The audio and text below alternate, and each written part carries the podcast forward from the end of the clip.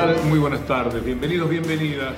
Nos ponemos en marcha reflexionando sobre los fondos buitres, una vez más. Pero los fondos buitres ahora, según los proyectos de algunos de los candidatos, podrían convertirse en dueños directamente de la Argentina, no tan solo en esa banda internacional de delincuentes que roba a los países, entre los cuales está la Argentina, con la connivencia absoluta de la Corte Suprema de los Estados Unidos, ni más ni menos. La banda tiene integrantes conspicuos, puede ser Clarence Thomas, puede ser Alito, el amigo de Singer, y naturalmente Singer y todos los demás integrantes de eso que llamamos genéricamente los fondos buitres. ¿Por qué decimos que se pueden quedar con la Argentina? Nicolás Lantos, estimadísimo colega del Destape, hace una reflexión que compartimos plenamente, pero nos gusta presentarla con su voz. Que van en contra de la Argentina. Son los mismos fondos buitre que ahora mi ley está diciendo que le van a prestar 60 mil millones de dólares para poder hacer la dolarización. O sea, ustedes entienden, ¿no? Cada vez que Argentina tuvo un problema con los fondos buitre, fue porque los fondos buitre buitraron. Es decir, porque compraron deuda argentina en muy malas condiciones para tratar de sacar una ganancia extraordinaria. Esta sería la primera vez, la primera vez que vamos directamente le damos la joya de la abuela a los buitres. Quédenselo, muchachos, tomen. Básicamente el plan de mi ley es entregarle la llave del país a los fondos buitre. Literal, ¿eh? Literal, es entregarle los recursos naturales, la economía, el futuro nuestro, de nuestros hijos, de nuestros nietos, a tipos que se dedican a destruir países para engrosar sus cuentas bancarias. A eso se dedica un fondo buitre. Entonces después cuando vengan a hacernos mierda, no digan, che, pero no sabía que iba a pasar esto, porque ya nos pasó dos veces y nos va a volver a pasar. País de inquilinato, más o menos, es decir, un no país. Esto es lo que se propondrían con la llegada de los fondos buitres, ya no solamente prestando dinero que después cobran de cualquier manera o robando a través del negociado que hacen con la Corte Suprema de los Estados Unidos sobre IPF, vaca muerte y todo lo demás, sino que en forma directa estarían convirtiéndose en los administradores, en los dueños del país. Es imposible que suceda, pero es el plan, es la idea. Y si no lo hacen de una manera directa, posiblemente sea eh, de una forma sutil, pero que permita que la Argentina sea un país absolutamente colonizado. Somos una neocolonia en toda nuestra América Latina y por supuesto a eso no escapa la Argentina en todos los comportamientos. La capital sigue estando en Washington, aunque a veces se la pueda desobedecer a esa capital como ha sucedido en las últimas decisiones del gobierno, felizmente. Escuchemos, veamos a Javier Milei hablando con entusiasmo de los fondos buitres. Dice, quieren poner plata para dolarizar la economía en la Argentina. No queremos dolarizar, no queremos los fondos buitres, no queremos dependencia, no queremos entregar el país en medio del silencio que por otra parte los sectores pudientes, los sectores dominantes de la República Argentina callan ante esto y tan solo se animan a decir, como fue Clarina decir en La Nación Más, que es un lunático, que es un demente el personaje en cuestión. Es increíble a lo que se anima ley. ¿Lo hará? ¿Lo intentará? ¿Será capaz? Y no sabemos. Pero quien quiera hacer la prueba para saber si es cierto o no lo que dice, lo que lo vote entonces. La decisión de dolarizar está y no se mueve. Eso no cambió entonces. La decisión de dolarizar Eso no cambió. Y no se mueve. Eso no cambió.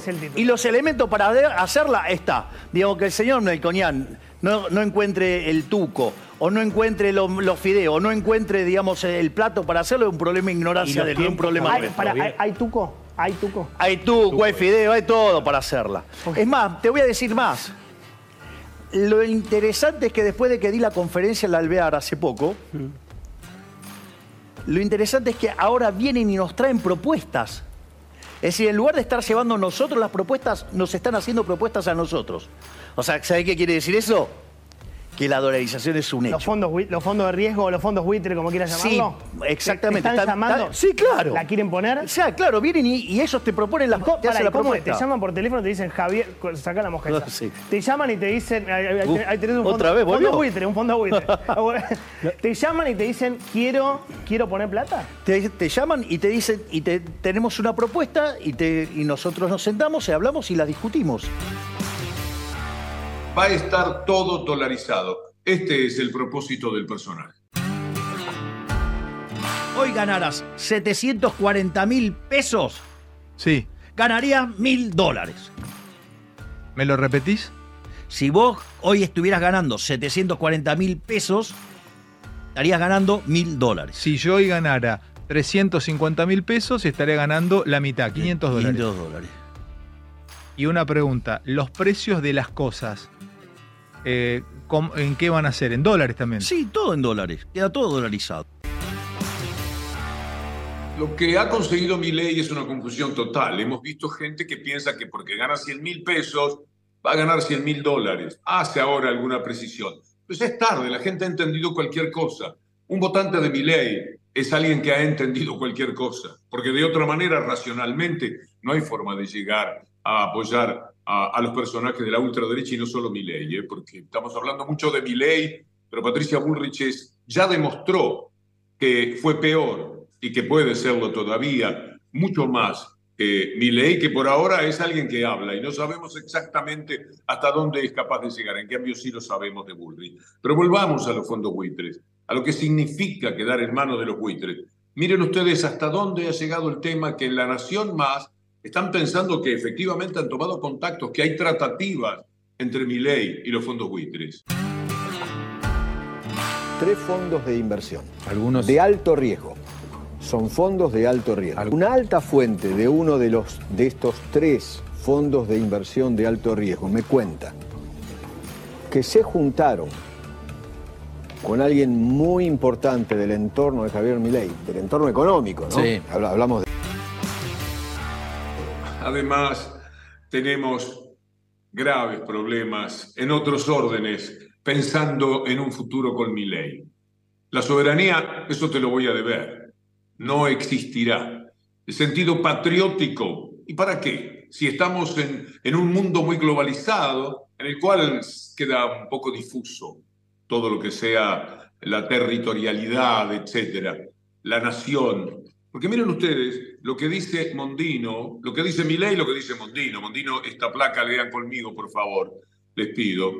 Dice, el candidato presidencial más votado en las PASO de agosto, Javier Milei, prometió respetar los derechos de los isleños de las Malvinas si gana las elecciones. Esto lo aseguró su asesora económica, Diana Mondino, al diario The Telegraph, cuando le afirmó que nosotros, bueno, no vamos a negociar con nadie, no vamos a reconocer ninguna autoridad externa.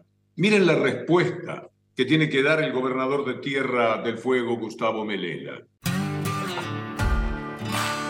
Mucha bronca por un lado, no sé si lo dicen por ignorancia o porque quieren quedar bien con Gran Bretaña y, ser empleados súditos de los, británicos, de los que ocupan ilegal y legítimamente nuestro territorio y nuestra provincia. Acá no existe, y esto está claro en el derecho internacional, la autodeterminación de los pueblos, porque el pueblo que está en Malvinas es implantado, no se deja a los argentinos habitar Malvinas, se los echó en su momento, ¿no? Se los echó de las islas, entonces desconocen, son ignorantes en este sentido. Entonces realmente por eso es muy preocupante. Cuando cantaban la canción del Mundial, muchachos, y hablaban de los pibes de Malvinas que jamás olvidaré, muchos de los votantes de mi ley, ¿qué creían que estaban cantando? Porque esto de entregar las Malvinas, de hablar tan livianamente de las Malvinas, de pensar que quienes murieron allí, quienes todavía siguen pagando terriblemente las consecuencias de ser veteranos de Malvinas, eh, cuando cantaban eso, se supone que estaban homenajeándolos.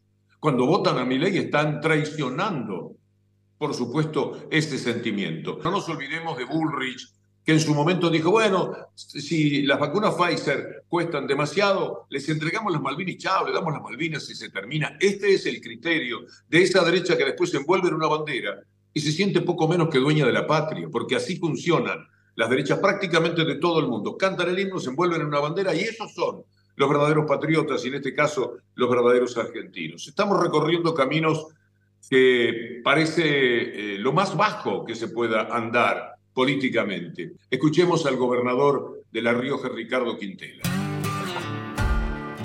En muchas provincias eh, los candidatos de Javier Milei no lleguen ni al 4% y que, no, y, que después en las nacionales eh, el candidato libertario o gane o tenga una buena actuación, un buen desempeño.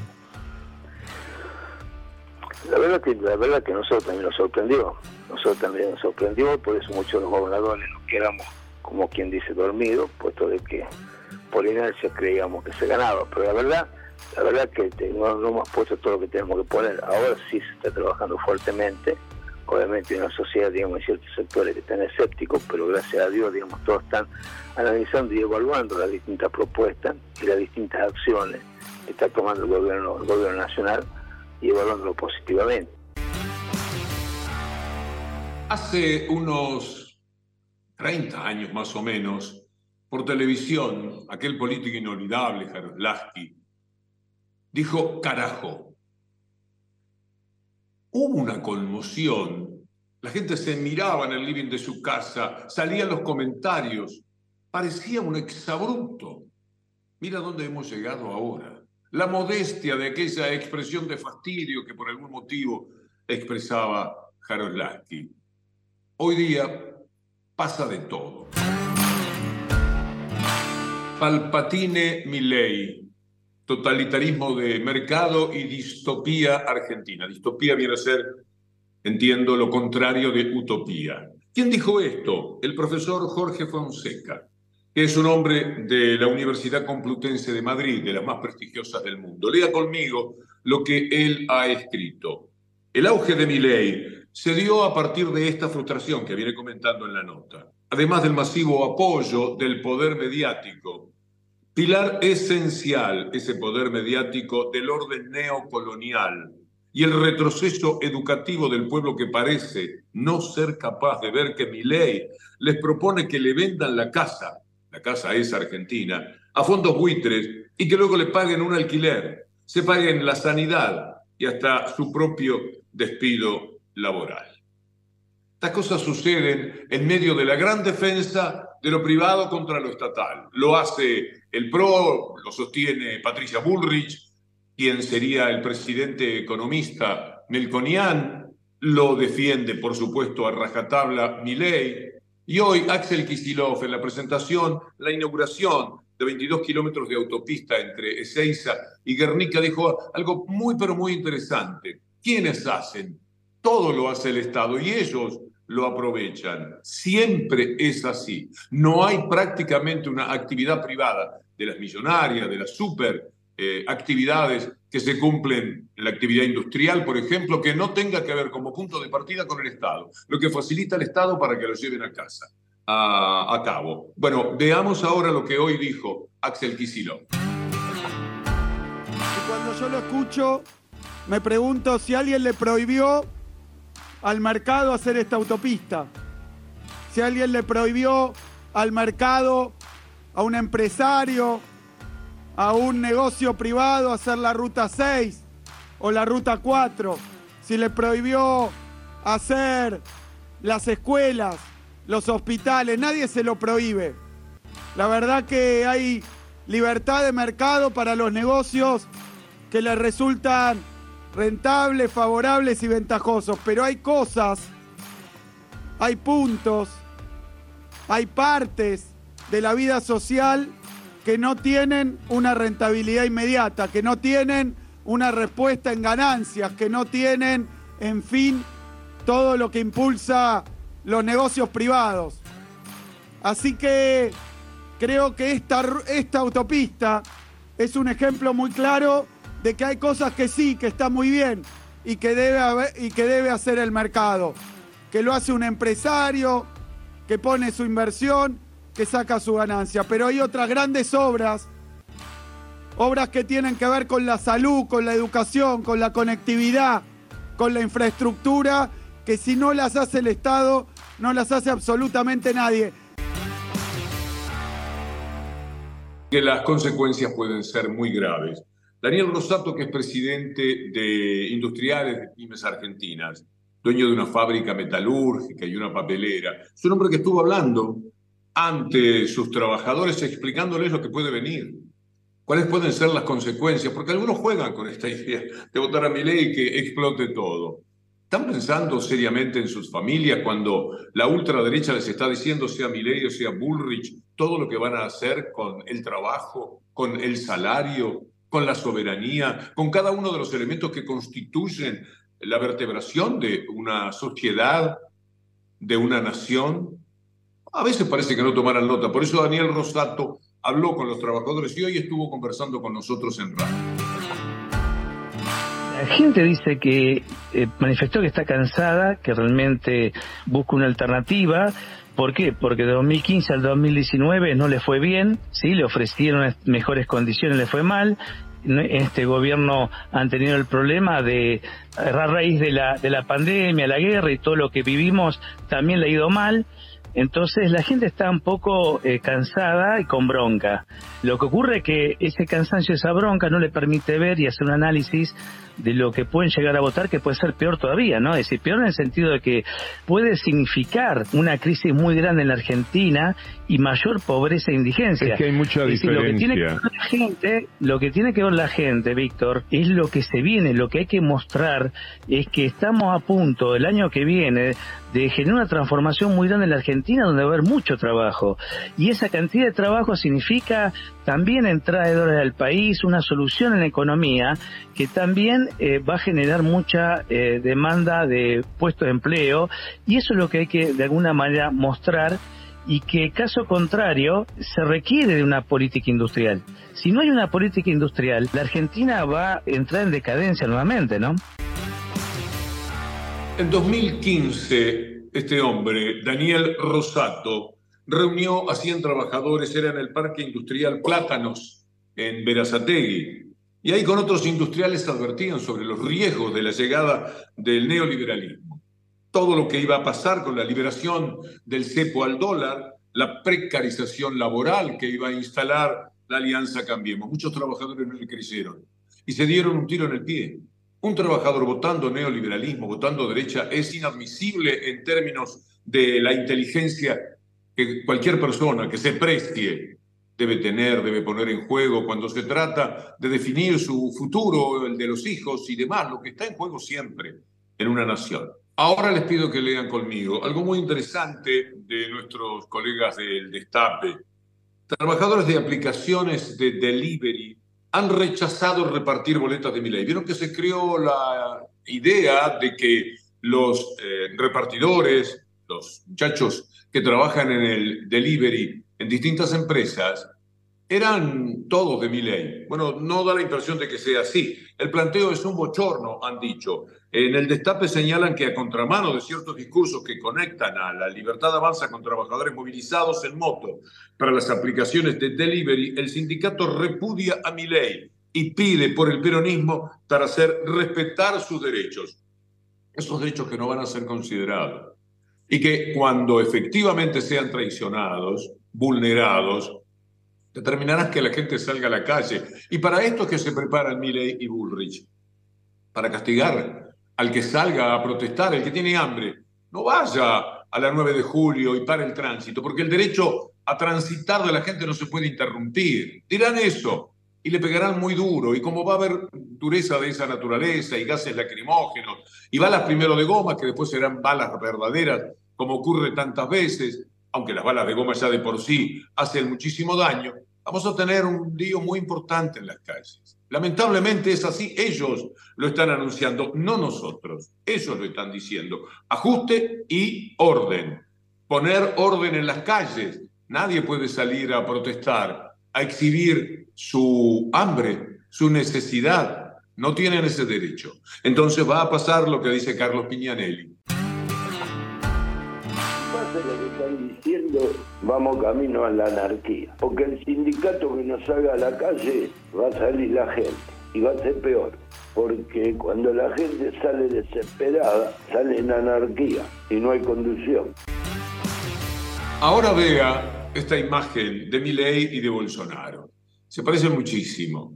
Ambos hablando de la motosierra, haciendo el gesto que tiene que ver con lo que van a hacer. Bolsonaro lo intentó, por suerte le costó la presidencia porque la justicia de Brasil finalmente encontró un poco de razón y borró aquello que había privado a los brasileños de tener a Lula de presidente y que lo fuese Bolsonaro. Bolsonaro es un anticipo de mi ley. Nos reencontramos mañana, si Dios quiere, en estos dos, tres días que voy a estar fuera de la Argentina y que tenemos que hacer de esta manera nuestro trabajo. Espero que eh, les sea satisfactorio.